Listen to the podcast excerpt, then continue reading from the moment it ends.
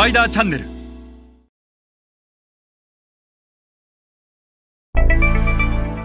皆さんこんにちは。スパイダーの森部です、えー、今日は世界を牛耳る10大消費財メーカーについてお話をします。皆さんはこの図を見て、えー、なんだかお分かりいただけますでしょうか、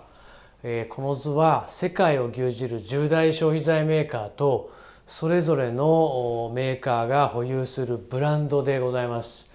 えー、クラフトから始まりネスレ P&G ジョンソンジョンソンユニリーバーマースケロックジェネラルミルズペプシココカ・コーラと、えー、現在我々のこの世界はこの重大消費財メーカーに牛耳られています。これは決してアメリカとかヨーロッパだけの話ではなくてアジアにおいても世界ではもうこの重大消費財メーカーがトップ10と。で我らが、えー、花王やライオンえメディアなどでグローバル化が進んでいるというふうに騒がれているユニチャームやキッコーマン味の素こういった企業はただの一社も入っていないのです。でこの FMCG 食品飲料菓子日用品等の消費財メーカー、まあ、ファーストムービングコンシューマーグッズというふうに言いますが、え FMCG およびその周辺業界のいわゆる企業というのはえいかにたくさんの人に売るかということがあ商売上大変重要になってくる。いかにたくさんの人にいかに早い頻度で繰り返しいかに、えー、一生涯にわたって購入をしてもらえるかというのがビジネスとしての最大のポイントになります。決してお金持ちだけを狙っているものでもないと、えー、豊かな人からそうでない人まで全ての人をターゲットにしているのがこの FMCG および FMCG の周辺事業です。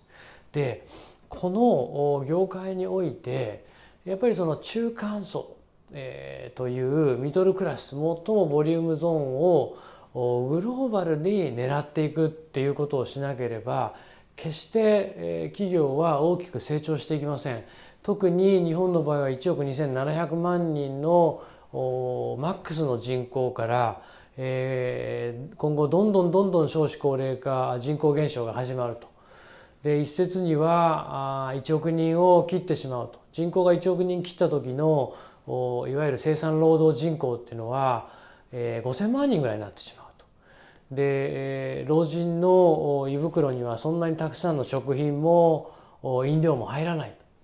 菓子も当然入らないと。日用品もそんなに多くは消費されない。そうするとこの業界というのはどんどんどんどん成長著しいアジア新興国に出ていかないといけない。ただ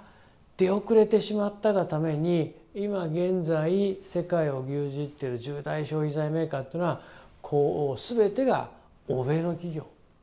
でこの欧米の企業との差をどれだけ埋めていけるかというのがこれからの日本企業の大きな課題になっています。次回以降この欧米の先進的なグローバル消費財メーカーがいかにしてこの地位を世界で築いていったのかそのキーサクセスファクター主要成功要因について迫っていきたいと思います。それでは皆さんまた次回お会いいたしましょう。